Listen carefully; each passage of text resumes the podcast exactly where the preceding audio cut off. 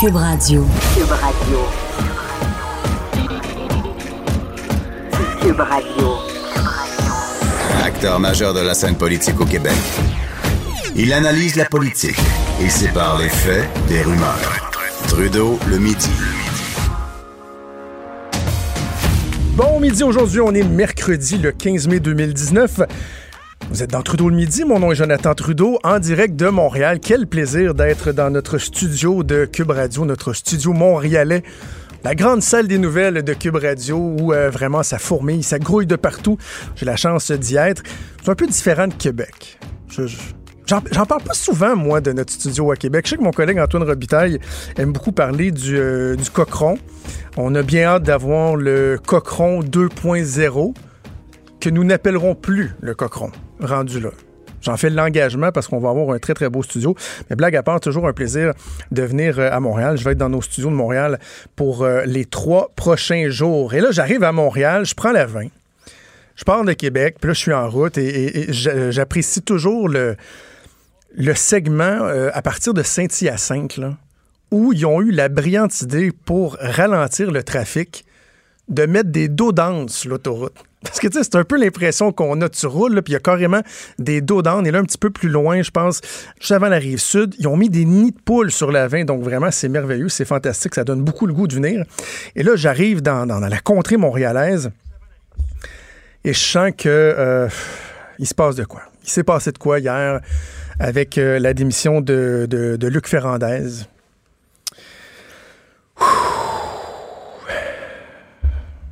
Je vais prendre un petit moment pour me ressaisir quand même, parce qu'on est tous euh, très tristes du départ de Luc Ferrandez, qui dans le fond a dit, euh, après moi le déluge. Là. Luc Ferrandez, ses idées n'étaient pas suffisamment reçues à la ville de Montréal. Il était tanné de se cacher. Il a même dit au collègue Benoît Dutrisac ce matin que, dans le fond, il était en quelque sorte muselé, lui, à la ville de Montréal, qu'on l'empêchait de faire ce qu'il voulait. On l'empêchait de faire des entrevues. Pauvre M. Ferrandez. Et là, dans un long, long, long euh, post Facebook, je pense qu'on peut appeler ça un testament politique. Rien de moins. Un testament politique qui passera euh, assurément à l'histoire. Après moi, on va en parler dans les millénaires encore. Euh, quoi? Non, c'est pas vrai. Qu'est-ce que là? Dans, dans mille ans, la Terre n'existera plus. C'est assez évident, c'est assez clair. D'après moi, d'ici 10-15 années, ça va, être, ça va être réglé. Mais donc, dans son testament politique, Luc Ferrandez nous dit, dans le fond, jusqu'à quel point lui serait prêt à aller loin. Serait prêt à aller loin. Et là, je, vais revenir sur deux, trois trucs, mais je veux juste... Euh, vous poser une question avant. Parce qu'en passant, on est en Facebook Live. Hein, je ne l'ai pas dit d'emblée, mais allez sur euh, le Facebook de Cube Radio. On est en Facebook Live. Et je vous pose une question. Parce que j'écoute Luc Ferrandez parler, j'écoute Justin Trudeau, je vais y venir dans un instant avec les, euh, partis fédéraux qui veulent adopter une motion pour parler de, déclarer l'urgence climatique. Je vous demande, êtes-vous éco-anxieux? Parce que moi, ça m'inquiète beaucoup, parce qu'on sait c'est un terme qui est de plus en plus présent, l'éco-anxiété. Et c'est pas juste quelque chose de, de, creux, c'est un phénomène qui est bien, bien, bien, bien, bien réel. Et euh, je m'inquiète. Moi, je m'inquiète parce que quand je regarde des, j'entends des sorties comme celle de Luc Ferrandez, qui, dans le fond, nous dit que si on n'agit pas là immédiatement, on est dans le trouble. Je m'en fais pour les échos anxieux. Donc, Facebook Live, allez-y sur le Facebook Live Cube Radio. Je vous demande, êtes-vous éco-anxieux? Si vous êtes éco-anxieux, faites-moi un, pouce dans les airs, puis on... Jean va vous appeler pour euh, vous écouter. on va vous référer à un bon psychologue. Les psy vont faire de l'argent avec l'environnement, c'est épouvantable. Et si ça va bien, vous, vous faites le cœur. Pas, je pas, non, non, non, attention, je suis pas en train de dire si vous êtes euh, euh, hein, quelque chose sceptique, climato-sceptique. le cœur ne veut pas dire que vous êtes climato-sceptique, juste, c'est chill, chill out. Euh, prenons, prenons notre gaz égal, sniff, expire, puis, tu sais, agissons, mais soyons conscients qu'il faut être raisonnable et tout et tout. Donc, allez sur Facebook Live puis commentez, s'il vous plaît. Et donc, je reviens à Luc Ferrandez qui, dans son long testament politique, dit en quelque sorte jusqu'à quel point euh, la ville de Montréal devrait drastiquement changer pour qu'on soit en mesure de sauver les meubles. Et si j'avais à résumer en quelques mots, finalement, il ne se passerait plus rien. Il dit à peu près que toutes les sommes qu'on pourrait dédier à des infrastructures, que ce soit, eh, il a même parlé de construction de piscines. Bon, le stade de baseball, la, le deuxième stade de baseball, on pourra en discuter longtemps la pertinence ou non.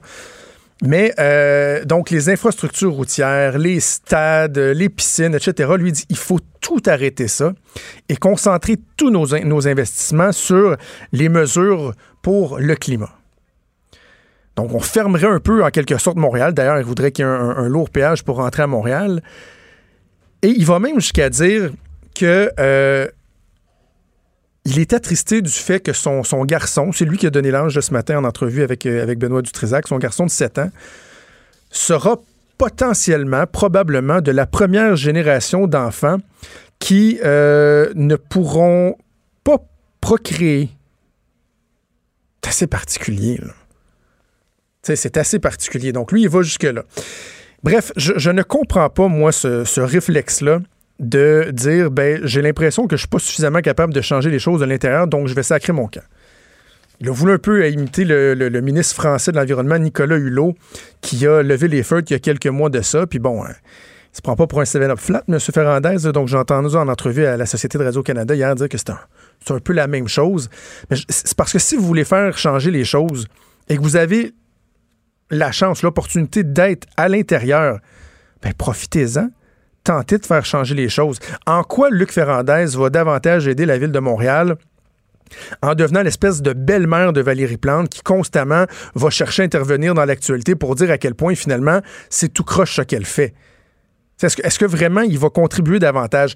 Moi, j'en ai après ce, ce jusqu'au boutisme que j'ai envie d'appeler. En fait, j'ai même pensé là, euh, ce matin un nouveau terme pour qualifier Luc Ferrandez et ses semblables je vais les appeler les caribous verts. Là, vous demandez un caribou vert. Quand on parle des purs et durs au Parti québécois, depuis euh, plusieurs années, on parle des caribous. Peut-être vous vous êtes déjà demandé pourquoi d'ailleurs on les appelle les caribous. Ça fait référence à une tragédie qui est survenue il y a plus de 30 ans de ça, je pense 35 ans, dans le nord du Québec.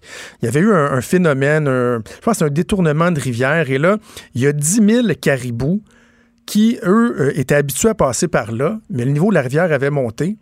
Puis ils se sont noyés. les premiers se sont noyés, mais les autres, on, on, continue. On dit, non, nous autres, on va passer. D'habitude, on, passe là, on veut s'en aller, on, on, va passer là.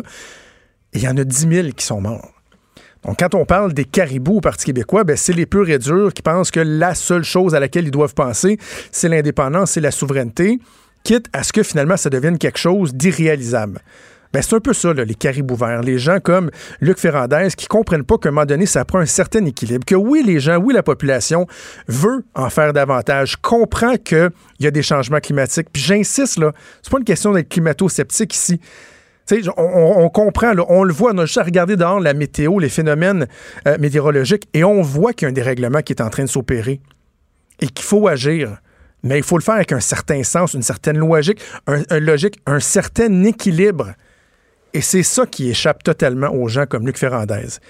Et je fais des blagues avec l'éco-anxiété, là, mais euh, je trouve ça je grave pour de vrai. C'est qu'il y a des gens, vraiment des jeunes, je faisais référence au gala artiste dimanche, alors qu'il y a des gens qui sont montés sur la scène, des jeunes qui étaient là, ceux qui marchent à tous les vendredis pour, la, pour euh, Maman la Terre qui avait des petites de plâtre, là, complètement déprimé, même pas capable d'être dans le moment, puis de se dire on a un message à passer, mais en même temps, bon, euh, on est dans un événement, un glamour, on pourrait avoir un petit sourire. Non, non, non.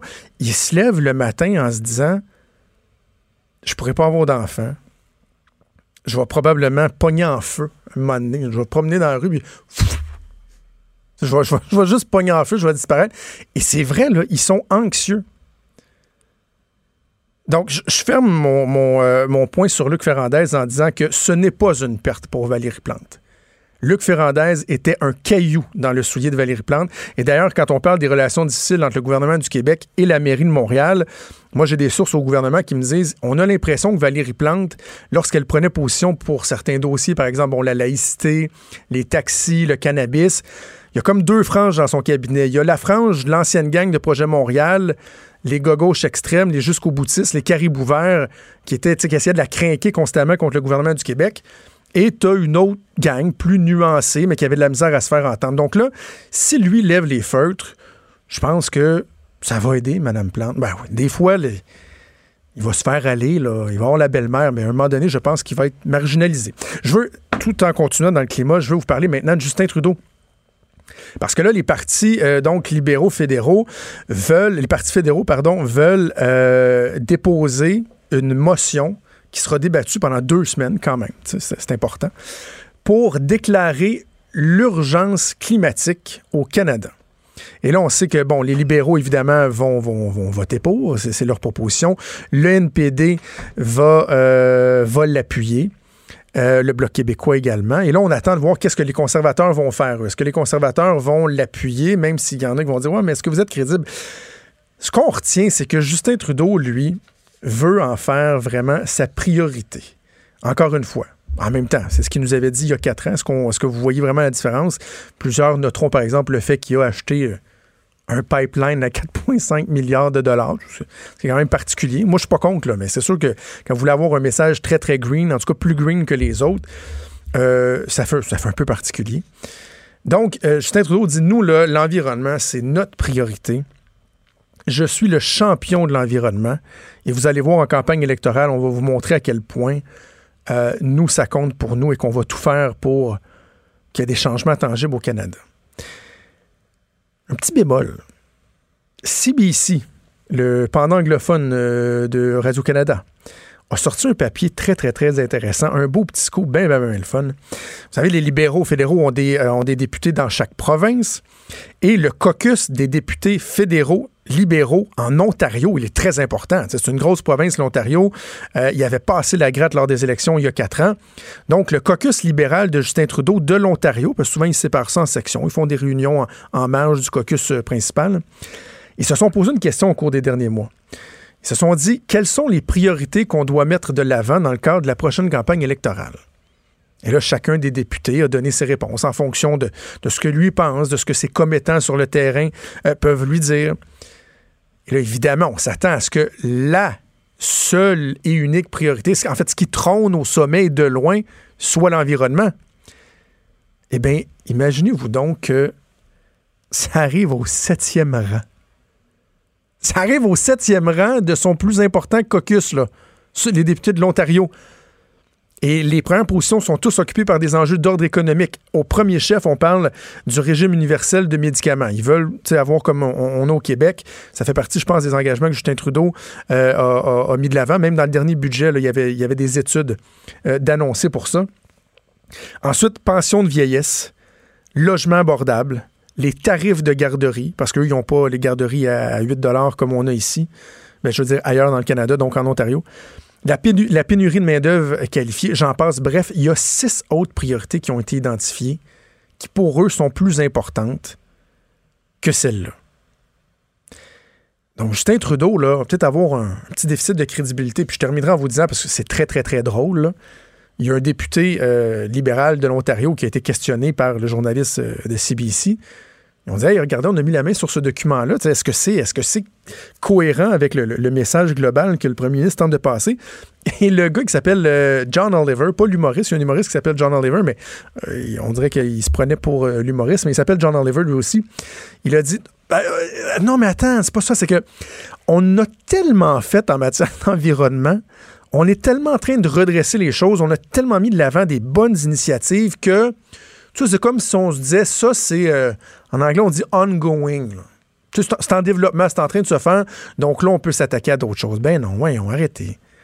Niaisez-nous pas. Là. Oui, l'environnement, c'est une question importante, mais même si de plus en plus les gens y accordent de l'importance, ce n'est pas une question d'urne qu'on appelle la fameuse ballot question. Une question que les gens, de façon majoritaire, vont se poser lorsque va venir le temps de voter. Oui, c'est une préoccupation. Oui, elle est de plus en plus présente. Mais l'économie, l'emploi, euh, les taxes, les impôts, la santé, ça demeure des priorités plus importantes que l'environnement. C'est une réalité. Alors, euh, bref, j'ai une grosse pensée pour vous, les, euh, les échos anxieux. Je fais des blagues, j'ai l'air très, très, très cynique, mais très sérieusement, très sincèrement, je trouve qu'à un moment donné, on exagère un peu et qu'il faudra trouver un équilibre dans le discours parce qu'à trop exagérer, on perd la masse, on perd la majorité des gens qui, oui, voudraient en faire davantage, mais qui, quand ils regardent des Luc Ferrandez, des Justin Trudeau et autres, se disent, nah, franchement, à quoi bon? Cube Radio. Cube Radio, autrement dit. Trudeau, le midi. Bon, on parle d'environnement, euh, oui, on parle de laïcité, on parle de cannabis. On a commencé dernièrement à parler un peu plus d'enjeux sociaux qui normalement ne défraient pas la manchette, mais qui sont ô combien importants. On a parlé des aînés il y a quelques semaines, on en a, beaucoup discuté. Euh, depuis deux semaines, on parle du sort de, euh, nos jeunes, de nos enfants. Grandir dans la, dignité, c'est le nom de la commission parlementaire qui sera probablement annoncée euh, sous peu. J'y reviendrai un peu plus tard dans l'émission d'ailleurs. Mais on a parlé aussi du, de l'aide aux proches aidants. Hein, on en a parlé beaucoup en campagne électorale et lorsqu'on pense à ça, bien évidemment, on pense euh, aux personnes plus âgées, en perte d'autonomie, bon, l'Alzheimer, la démence, etc. Il y a des aidants naturels. On pense à Chloé Sainte-Marie avec Gilles Carle qui a mené ce dossier-là à bout de bras depuis plusieurs années. Mais il y a une autre réalité à laquelle on est euh, moins sensibilisé. Et ce sont les familles qui ont des enfants âgés, on va mettre une catégorie entre 0 et 21 ans, des enfants qui ont des handicaps, des lourds handicaps et donc, ces familles-là qui ont besoin de répit.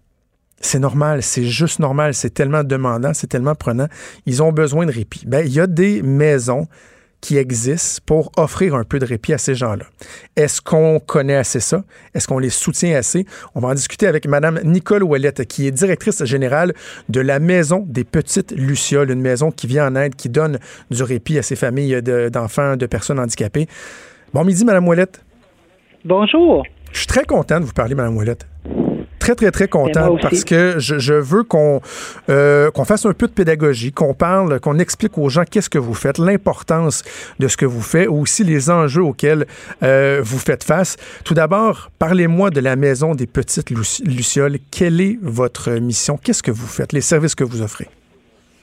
Alors, la Maison des Petites Lucioles euh, existe depuis 2008. C'est un organisme communautaire dont la mission est d'offrir du répit aux familles qui ont des enfants lourdement handicapés, euh, tout type d'handicap. Ça veut ça peut être un handicap physique, intellectuel, des handicaps multiples comme la majorité de notre clientèle ou des troubles du spectre de l'autisme pour les tout petits, les 0-5 ans.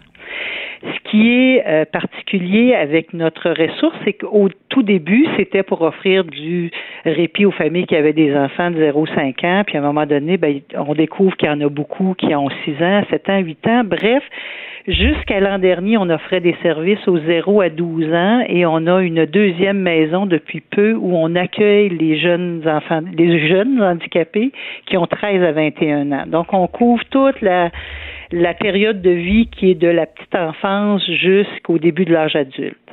Et là, vous n'êtes pas ouvert du lundi au vendredi de 8 à 5, non.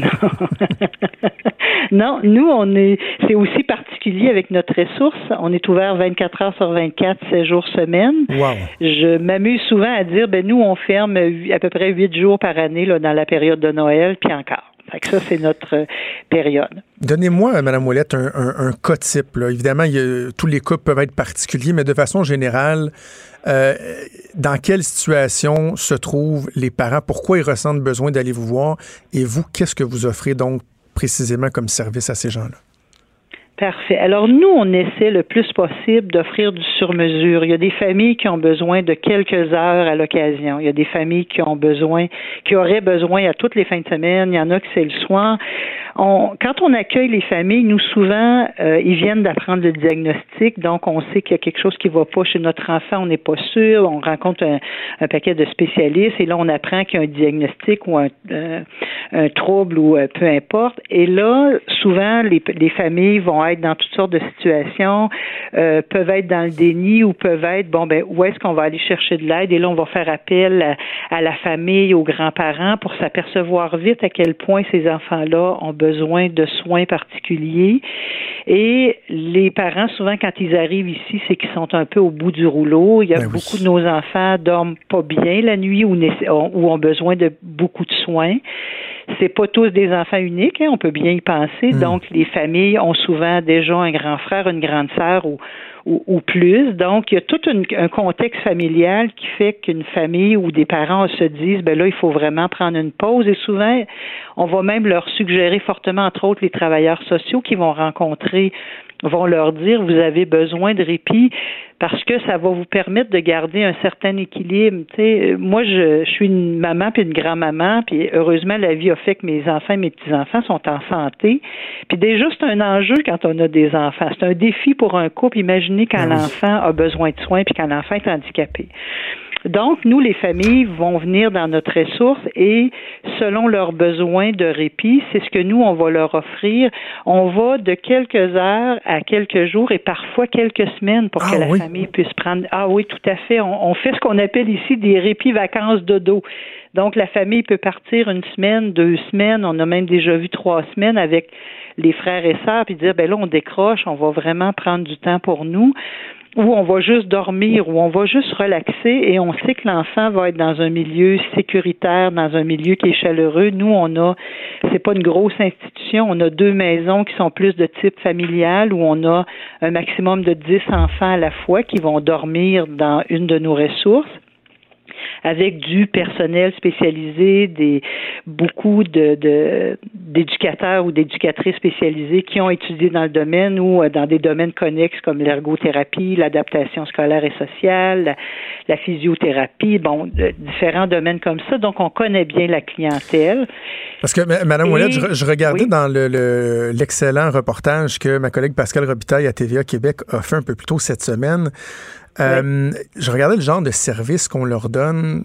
C'est des enfants qui, des fois, bon, ont besoin d'être stimulés, mais tu sais, je, voyais un enfant, par exemple, qui se faisait juste faire faire un, massage par une éducatrice, le calmer, le garder dans un, dans un climat zen. Donc, la fourchette des, des, services que vous offrez, de l'encadrement que vous, vous donnez aux enfants, pour le parent, il n'y a pas l'impression d'aller, euh, tu sais, parker son enfant là, dans dans, dans, dans, un, dans, un stationnement pour, pour enfants handicapés, puis tu te dis, ouf, pendant que je suis pas là, là est-ce que est-ce qu'on s'occupe bien de lui? Non, ils ont l'assurance, la certitude que leur enfant va vraiment être bien avec vous.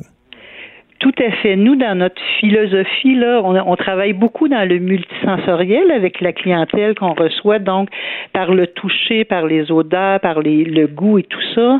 On, est un peu, euh, si on compare, par exemple, on fait un camp d'été, nous, pour les enfants, c'est un camp spécialisé pour les jeunes. Ben, quand l'enfant va au camp de jour, il va faire un paquet d'activités. Ben, nous, on fait la même chose, mais ça, auquel va s'ajouter tout un volet de soins d'hygiène, par exemple. Beaucoup de nos enfants sont incontinents continent. Beaucoup de nos enfants ont besoin de, c'est ça, de faire changer leur protection.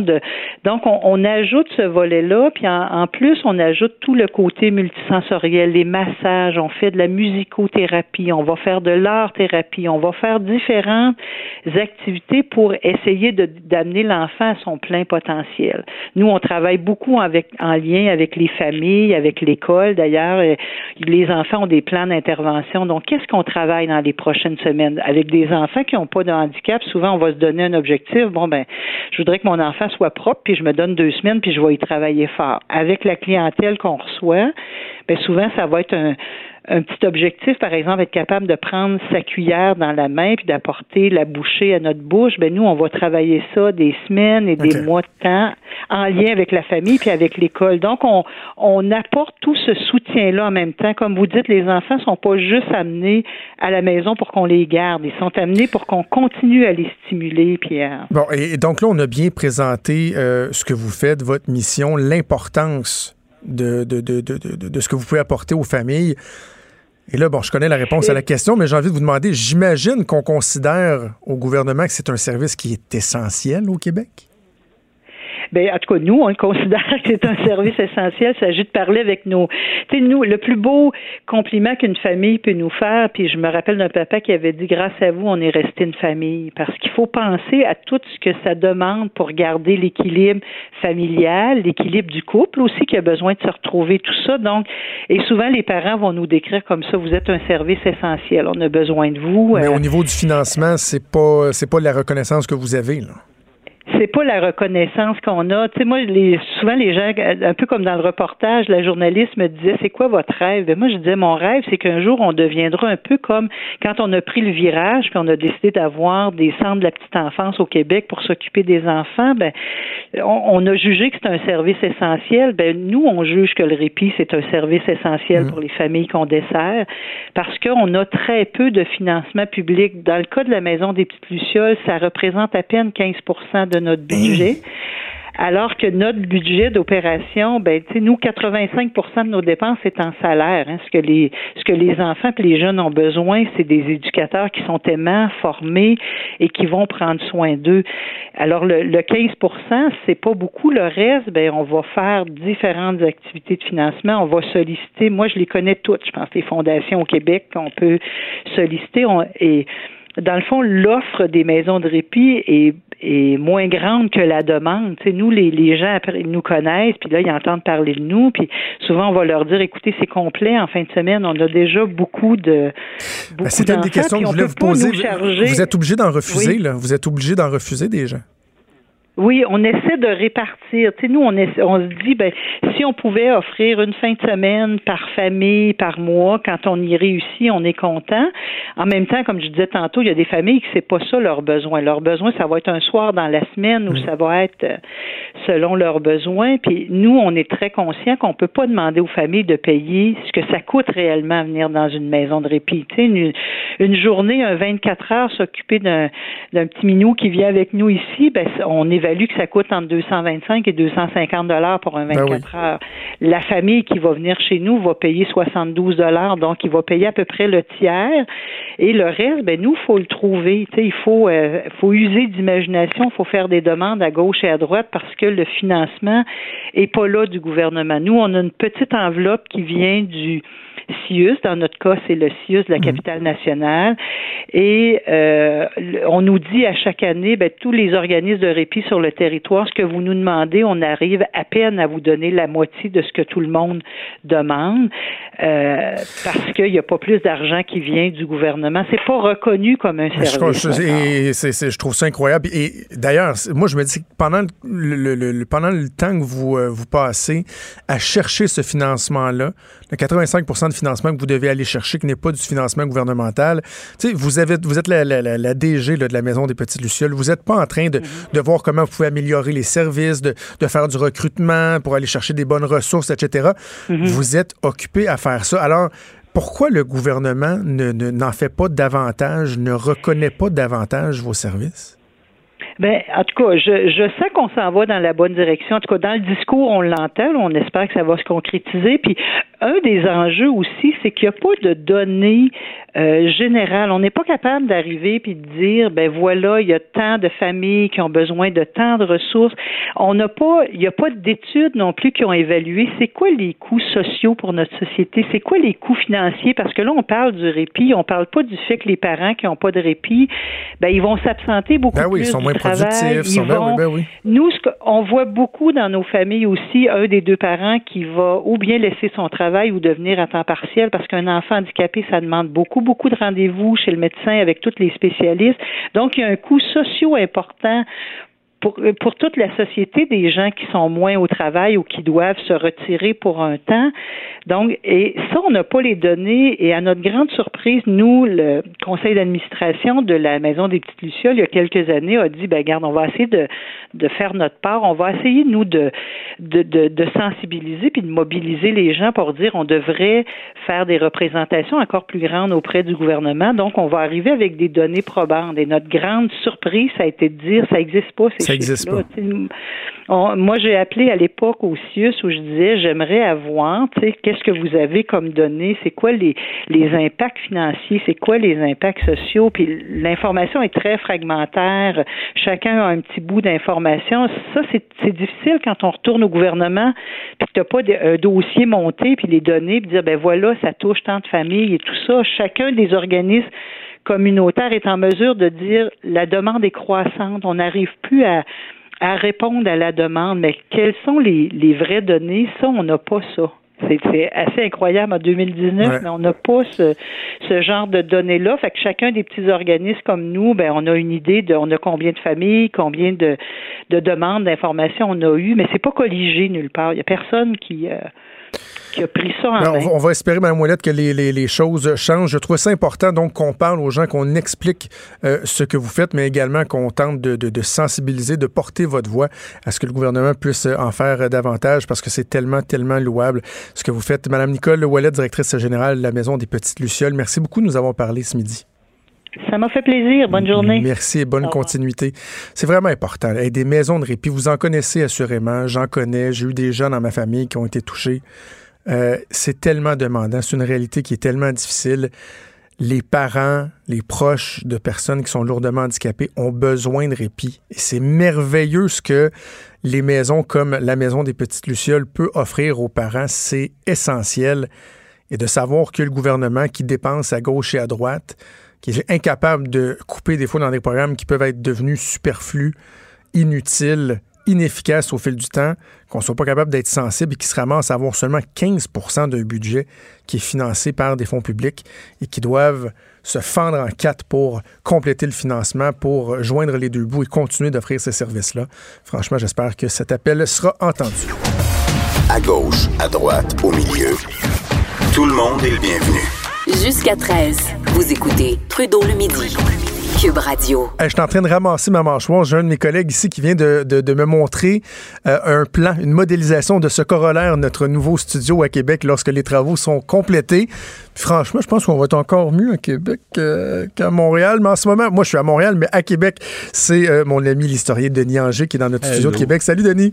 Jonathan, bien oui, le studio. J'ai hâte de voir aussi parce que là, je suis évidemment abandonné seul, euh, seul dans la capitale nationale, dans le studio absolument somptueux de Cube Radio, au cœur de la colline Et voilà. Mais ce qui compte, c'est qu'on a ta douce voix radiophonique pour nous raconter l'histoire. Et là, euh, on va avoir un petit toit spécial aujourd'hui parce que on, parle de, on a parlé de, mourir dans la dignité, de grandir dans la dignité. Hier, il y a euh, Marguerite Blais, la ministre responsable des aînés, qui a un peu présenté là, son, de façon plus détaillée son plan de match pour euh, mettre en place les maisons des aînés, les changements qu'elle veut apporter et tout. Et ça nous fait penser que cette année, on célèbre les 50 ans de la FADOC, ce qu'on appelait jadis la Fédération de l'âge d'or du Québec. Les clubs de l'âge d'or, mon ami. Et là, toi, tu connais bien ça parce que tu es ben porte-parole en plus. Exactement. On m'a fait l'honneur de me demander en disant, ben, vous êtes un, aîné euh, relativement dynamique. Accepteriez-vous ah, d'être un peu l'ambassadeur des 50 ans de la FADOC. Et moi, dans mon esprit, à moi, j'avais encore l'esprit, bon, l'âge d'or, de l'âgisme, c'est euh, c'est un ramassis de gens qui vont jouer à la pétanque, qui vont jouer au whist militaire ou qui font des tournois de lancer de poche. Pas ça du tout. Euh, depuis 50 ans, euh, Jonathan, L'âge d'or, ça a bien changé. Les aînés sont devenus un actif absolument remarquable pour la société québécoise. Puis avant hier, pour poursuivre dans le la, comment dire, le modèle politique. Le ministre du Travail, Jean Boulet, était le premier à dire qu'il faut absolument que euh, l'âge d'or se remette au travail d'une certaine ben oui, manière. On n'abandonne pas le travail. Pour en parler, ben oui, c'était très bon d'ailleurs l'entrevue parce qu'on réalise actuellement au Québec le taux de chômage pour l'ensemble du Québec est à peine au-dessus de 5% Or, dans toutes les analyses statistiques, à 5% dans une société comme la nôtre, occidentale avancée, c'est le plein emploi. Il y a pire dans la région de Québec, où en Chaudière-Appalaches, le taux de chômage est à peu près à 3,2% Ça s'est jamais vu. Or, là, il faut, comment dire, crier à l'aide et dire à ceux à qui on disait il y a 25 ans, euh, profitez-en de votre, votre, votre vieillesse et souscrivez à un programme. À l'époque, on appelait ça Liberté 55. Ben oui. une compagnie d'assurance qui s'appelait la London Life, qui en a fait ses choux gras pendant ces années. On rêvait de partir à la retraite tôt. Sous Lucien Bouchard, euh, vous en rappellerez peut-être, euh, il y a quoi, une trentaine d'années, le gouvernement du Québec avait forcé la main et invité des fonctionnaires de 50 ans à peine à prendre leur retraite. Mhm. On avait aussi incité les médecins à prendre ah leur retraite. 96. J'en ai parlé avec Jean-François Lisée euh, cette semaine. Je lui ai demandé s'il y avait des regrets d'ailleurs, ben où des, des, des, milliers des milliers de, de, de médecins, d'infirmières sont partis à la retraite de manière précipitée. Là. Tout à fait, et qui aurait pu probablement euh, compenser pendant un bon bout de temps les déficits qu'on a partout. Donc, la société a évolué, puis les clubs de l'âge d'or ont beaucoup évolué. Ce qui est intéressant, c'est qu'aujourd'hui, 15 mai 1969, on créait la première fédération. C'est un mouvement qui est un peu issu de la Révolution tranquille. Rappelons un peu ce que c'était qu'un aîné de 65 ans en 1969. Un, son espérance de vie est très courte. L'espérance de vie de l'homme à l'époque est peut-être de 69 ans, la femme 71 ans. Aujourd'hui, on est rendu 82, 83, d'une part. Mm. L'espérance de vie en santé à l'époque était assez courte. On prenait sa retraite à 65 ans. Après 50 ans à l'usine, on avait une montre en or. Puis dans les années qui suivaient, les quelques années, il y avait bien des chances que vous passiez de vie à trépas. Et pour l'ensemble de la population du Québec, les gens de plus de 50 ans, c'était moins de 30% de la population. Le fait que les Québécoises et les Québécois ont arrêté de faire des enfants, ça a créé une démographie qui est en crise et on le sent très bien. Euh, ben, ce que faisait Mme Blais, il faut accueillir les plus âgés. Monsieur Boulet, il faut les garder pendant le plus longtemps possible sur le marché de l'emploi. Ben, cette espèce de nouvelle démographie fait en sorte que aujourd'hui, euh, Jonathan, les personnes de plus de 50 ans, c'est plus de 40% de la population du Québec. Moins de 30, plus de 40. Ils sont un peu la pluralité de la population du Québec. Donc, c'est un bloc de population absolument important, ben d'autant plus important que on est loin de l'époque de Mémère Bouchard dans le temps d'une paix qui passait sa vieillesse à se bercer dans le coin, les deux pieds à la bavette du foyer. ils sont euh, actifs. Ben oui, ils sont en meilleure santé. Ils sont actifs, ils sont plus instruits parce que ce sont les enfants de la Révolution tranquille, donc ils sont allés à l'école, ils ont eu des diplômes, ils ont eu des carrières et ils ont surtout eu des fonds de pension. À mhm. l'époque de votre père, de votre grand-père, le fonds de pension, ça existait à peu près pas. Vous arriviez à l'âge et vous étiez sur quasiment sur l'aide sociale dès le moment où vous dépassiez 70 ans, si votre famille n'était pas là pour vous supporter. Donc, ces nouveaux aînés, ils sont arrivés à la retraite avec plein de temps, en pleine forme et plein d'argent. Donc, ils sont partout et ils contribuent beaucoup, beaucoup, beaucoup, beaucoup. Il suffit d'aller voir les fins de semaine ou les semaines, euh, par exemple, les stations de ski, les clubs de golf, les gens qui sont là, ils ont pas mal tous des temps Ce sont des gens qui sont éminemment plus actifs et plus, comment dire, qui reflètent mieux la situation actuelle des On n'est pas juste dans la pétanque, le bingo puis le macramé. Non, non. Il y en a qui font du ski alpin de haute compétition. Il y en a qui font le tour du monde à la voile. Il y a des gens qui, tous les, tous les ans, partent avec leur VR et font le tour de l'Amérique. C'est une clientèle nouvelle qui est regroupée dans cette FADOC-là. Et la FADOC au Québec, c'est euh, le plus grand club privé qui existe. Euh, plus de 500 000 adhérents, on ne dirait pas ça. Euh, il y a des milliers de clubs. Dans la seule région de Québec, je veux dire Appalaches, il y a quelque chose comme 160 clubs, 95 000 membres. Et c'est des gens qui, ensemble, commencent à avoir un poids. Et on le sent, ça. Il y a un mois, par exemple, le discours du budget fédéral faisait référence aux incitatifs envers les personnes plus âgées. La semaine suivante, Éric Girard, ministre des Finances du Québec, faisait la même chose en disant mm. il faut que ces gens-là qui ont un capital de connaissances, de ressources, soient, comment dire, gardés dans le volet actif de la société. Bien sûr, l'État dit ça fait des impôts de plus à percevoir, mais dans la situation de crise démographique que l'on sent en termes du marché de l'emploi, Jonathan, regardez là, à Montréal, à Québec, à Trois-Rivières, à Sherbrooke, actuellement, il y a des propriétaires de restaurants, d'hôtels, d'installations touristiques qui ont plus de cheveux parce qu'ils ont tous arraché au cours des dernières semaines. Il n'y a plus assez d'étudiants, de jeunes qui vont accepter de remplir ce travail estival. Et là, il y a, il y a un choc démographique qui est en train de se profiler. Et l'une des bonnes manières de, comment dire, de compenser cet éventuel choc, c'est de faire en sorte que les gens puissent quitter le marché du travail plus tranquillement, temps partiel, 5, 4, 3, 2, 1 jour, transmettre leurs connaissances, ben donc le mentorat, le tutorat. À l'époque, ce qu'on voulait, bon, on te faisait une party, on t'envoyait, puis surtout ne pas pointe plus les pas au bureau. Moi, j'ai vécu ça dans l'appareil de, euh, gouvernemental québécois il y a une vingtaine d'années. Il y avait des pans entiers de connaissances, d'expertise, de dossiers ouverts qui disparaissait parce que le type, ben, on avait dit, allez, allez, votant, il faut faire de la place aux plus jeunes. Ben oui. Le problème, ça fait que là, actuellement, ben, je pense qu'il y a une espèce de moment pour euh, repenser tout ça et de vieillir dans la dignité retrouvée d'une certaine façon. Le transfert des connaissances, c'est tellement important. Moi, une époque ben dans le privé, j'ai vu des gens qui partaient, qui, qui avaient été en poste pendant 30, 40 ans. Et là, c'est un peu un X sur le calendrier. On se disait, comme tu viens de le dire, bon, ben là, telle date, là, elle, elle, s'en va. On va pouvoir amener du 109 sans penser que en les maintenant un peu plus longtemps en emploi, en faisant une, une, transition en douceur, ce qu'on va appeler un, phasing out, qu'on peut faire le transfert de connaissances. Puis tu sais, c'est beau, Denis, avoir tous les manuels du monde, les sites Internet, les références. la mémoire, le vécu d'une personne qui est capable de dire ça, on le faisait comme ça. C'est essentiel. Puis en même temps, en même temps, c'est un plus pour les entreprises, c'est un plus ben pour le, gouvernement, mais c'est un plus pour ces personnes-là qui se sentent valorisées, qui se sentent encore utiles, même s'ils ou elles ne veulent plus euh, nécessairement travailler 50 heures par semaine. Ben, c'est l'avenir. En fin de compte, pour nos sociétés, on peut pas passer autrement. D'ailleurs, il y a des sociétés qui ont commencé ça il y a longtemps. Par exemple, l'Allemagne est un pays où là aussi, ils ont une crise démographique. Le Japon aussi. Et partout là-bas, on essaie de garder ses compétences internes. On trouve ça un peu bête d'avoir à passer des jours à chercher le dossier alors qu'une personne pourrait nous dire il est dans le deuxième classeur, troisième tiroir.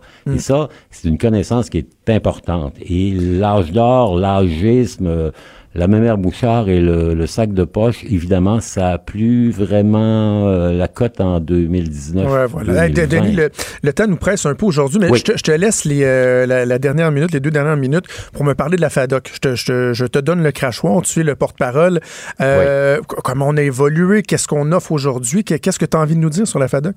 Dans la FADOC, la Fédération de l'âge d'or du Québec, 500 000 membres, le plus grand club au Québec parce que 50 ans et plus pour être membre. C'est sûr que le club automobile en fait 1 million 200 000, mais à 500 000 avec une limite d'âge de 50, c'est la plus grande association. Et il y a trois grands mandats là-dessus. Il y a un mandat de représentation des intérêts des aînés. Et on sent que cette représentation-là, depuis deux, trois ans, a commencé à porter fruit partout, à gauche, à droite. La tournée Madame Blais en est le plus récent exemple. Il y a une préoccupation pour favoriser un vieillir dans la dignité. Il y a aussi évidemment un volet qui est financier. Les gens qui sont membres de ça ont droit à des avantages. Aux États-Unis, la plus grande association, ça s'appelle AARP, l'American Association of Retired People. 40 millions de personnes. Et là, il y a plein de rabais, des 10, 12, 14, 15 Il suffit d'être capable de lire entre les lignes. Et finalement, la FADOC est aussi l'organisatrice de plein d'événements, plein d'activités. À l'occasion du 50e anniversaire, bien évidemment, il y a la Grande Assemblée générale de juin, il y a un salon 50 ans et plus en septembre, et il y a une grande manifestation de reconnaissance à l'automne où on va dire à ceux qui ont créé le Québec d'aujourd'hui, merci, parce que vous savez, on est quoi, nous, sinon des nains? Grimpés sur les épaules de géants? Ben, les anciens, ce sont mmh. nos géants. Que c'est bien dit. Que c'est bien dit. Bon anniversaire à la FADOC. Merci à toi, mon cher Denis. On se reparle la semaine prochaine sans faute. Avec joie. Merci. Salut, merci. C'était Denis Anger. Bougez pas, on retourne la pause. Je vais mélanger deux nouvelles pour en même temps faire une espèce de, de questionnement. Euh, à qui accordons-nous suffisamment euh, d'importance ou le plus d'importance? Est-ce nos enfants ou nos chiens? Quand Trudeau parle de politique, même les enfants comprennent. Jusqu'à 13. Vous écoutez Trudeau le midi. On était en Facebook Live euh, au début du show. Je vous demandais, êtes-vous éco-anxieux? Je regarde euh, les commentaires. De façon générale, je pense que vous êtes un peu sceptique par rapport euh, à l'éco-anxiété. Il y a des gens qui disent que ils sont, ben, un peu comme je l'avais dit, qui sont anxieux pour les éco-anxieux. Par contre, il y a des personnes comme Jessica qui dit, je suis très anxieuse face à l'écologie et l'avenir de l'humanité. Hashtag un geste par jour. Il y a Marie Emeraude qui, elle, vraiment semble pas mal anxieuse, là, privation de voyage, euh, etc. Donc euh, voilà, c'est quand même assez partagé. Deux nouvelles qui, euh, qui sont d'importance aujourd'hui, puis je, je, fais un lien. Il est c'est un peu vicieux comme lien, là, mais je posais la question avant d'aller en pause. À quoi est-ce qu'on accorde le plus d'importance? Est-ce que c'est nos pitous ou nos enfants? Dans les dernières années, tu sais, faisons abstraction du fait que depuis deux semaines, on parle beaucoup, beaucoup, beaucoup, beaucoup des enfants. Là, on en parle, le sort des enfants, là, on s'y intéresse. Mais avant ça, on en parlait-tu beaucoup? Pas tant. Par contre, les pitbulls puis les chiens dangereux, on a-tu gaspillé de la salive pour ça? On a-tu fait du papier avec ça, des reportages, du crépage de chignons? On a-tu donné de la visibilité à Anne-France Goldwater pour qu'elle vienne nous dire que même si un chien a face à quelqu'un, il faut le garder parce que tout est minou, il faut faire attention à lui, il faut pas le faire euthanasier. On en a beaucoup, beaucoup parlé. Malheureusement, le problème, il était pas mal encore entier parce que le gouvernement libéral précédent, c'est Martin Coiteux, alors ministre des Affaires municipales et de la Sécurité publique, s'est engagé à déposer un projet de loi ils disent on va interdire les pitbulls, les chiens dangereux. Finalement, bon, le lobby est très puissant, les vétérinaires, les Madame Maître Goldwater de ce monde, etc. Et là, il avait comme reculé, il avait déposé à la va-vite avant le déclenchement d'élections euh, un projet de loi qui était un peu bidon, qui, avait, manquait, sans faire de jeu de mots, pardonnez-le-moi, mais qui manquait de mordant. Euh, et le problème demeurait entier. C'est ça le problème avec les, les chiens dangereux, c'est qu'il y a toujours des histoires qui reviennent, qui reprennent le dessus dans l'actualité, faisant en sorte qu'on se dit Ouais, ben c'est pas réglé. Hein? Ben là, ce matin, Geneviève Guilbeault, la ministre euh, de la Sécurité publique et également vice-première ministre du Québec, qui avait beaucoup de temps devant elle, là, elle est à peine occupée, hein, Mme Guilbeault, ben, elle a trouvé le temps de déposer un règlement pour encadrer les, euh, les chiens, les chiens dangereux. Évidemment, vous comprenez que j'étais cynique quand je dis ça. On a l'impression qu'elle est partout, Mme Guilbeault. Euh, elle s'acquitte très bien de sa tâche d'ailleurs. Donc, elle a déposé un projet de règlement. Elle a déposé un règlement. Et là, ce qu'on fait, c'est qu'on vient édicter une réglementation qui va être le minimum pour chacune des 1100 quelques municipalités du Québec. Il n'y aura pas de Ah ouais, moi, que je m'en inspire, je m'en inspire pas. Non. Ça va être ça le minimum et les municipalités qui voudront aller plus loin, en faire davantage, ben, ils pourront toujours le faire.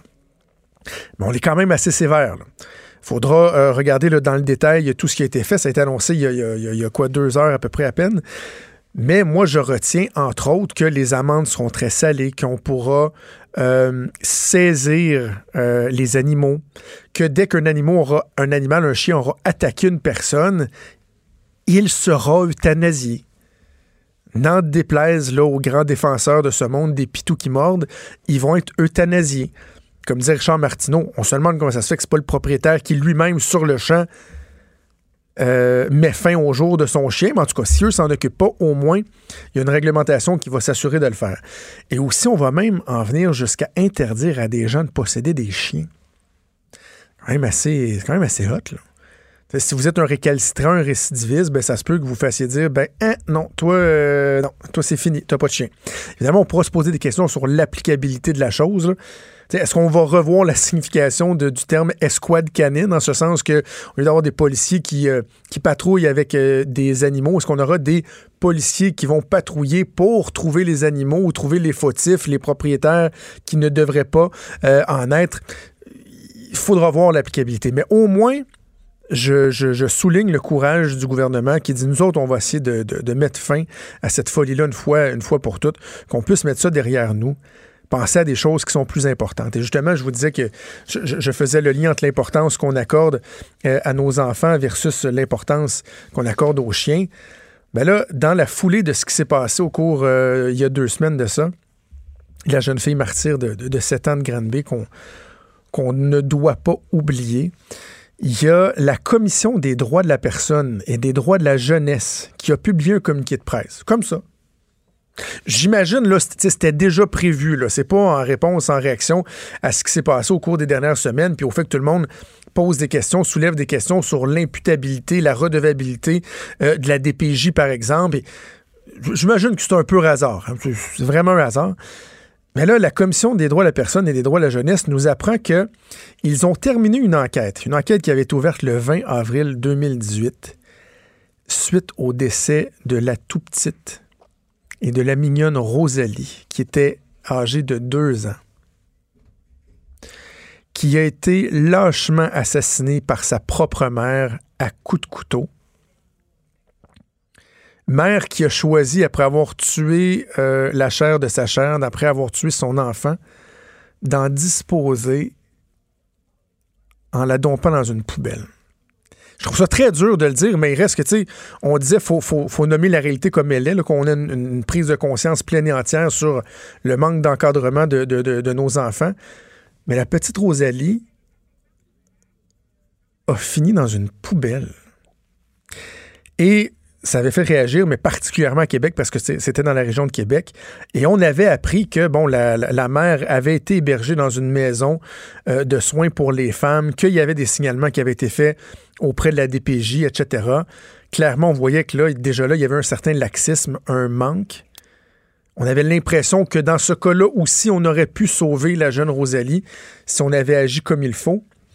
Et là, donc, la Commission des droits de la personne euh, avait ouvert une enquête, donc le 20 avril 2018, et arrive avec euh, un rapport.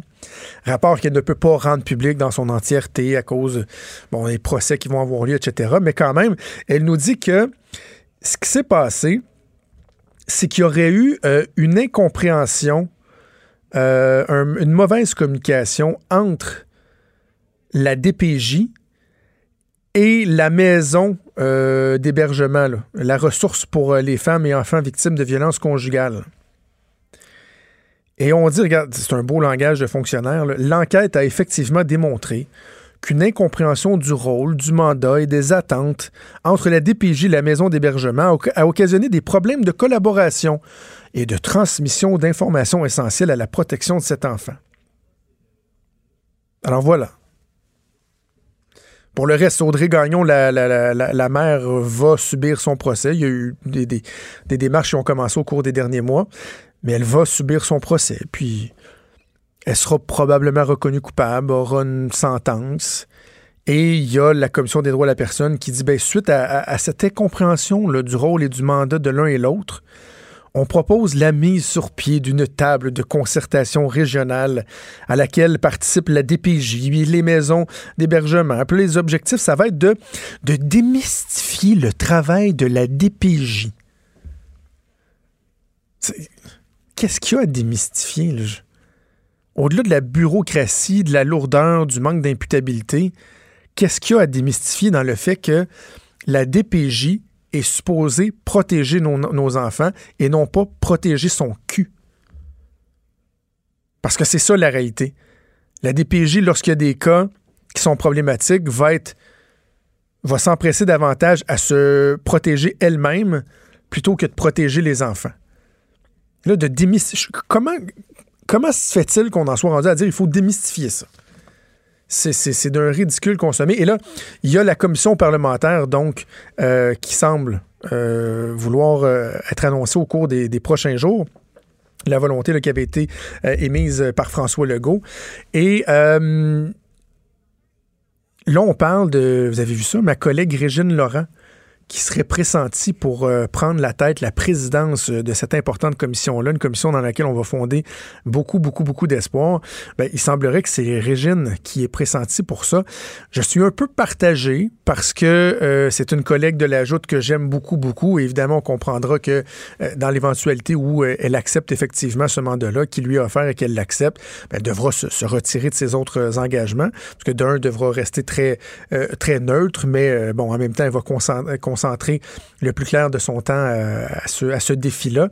Donc, euh, je suis un peu déchiré parce que j'aime énormément Régine Laurent. C'est une personne avec qui j'ai beaucoup, beaucoup, beaucoup de plaisir à échanger, à discuter, à débattre dans le respect mais je me dis, on a besoin de la sensibilité, de l'expérience de vie, de l'expérience professionnelle d'une femme comme Régine Laurent pour mener à bien euh, pareil exercice, un exercice qui est fondamental. Et je me dis, ben, peut-être que Régine, elle devrait accepter cette offre-là parce qu'elle aura l'occasion vraiment de, de laisser sa marque une marque tangible dans notre histoire, dans le futur de nos enfants, parce qu'on prend euh, de plus en plus conscience, et heureusement, de toute l'importance que nos enfants jouent dans notre société, du fait qu'on doit davantage en prendre soin. Cube.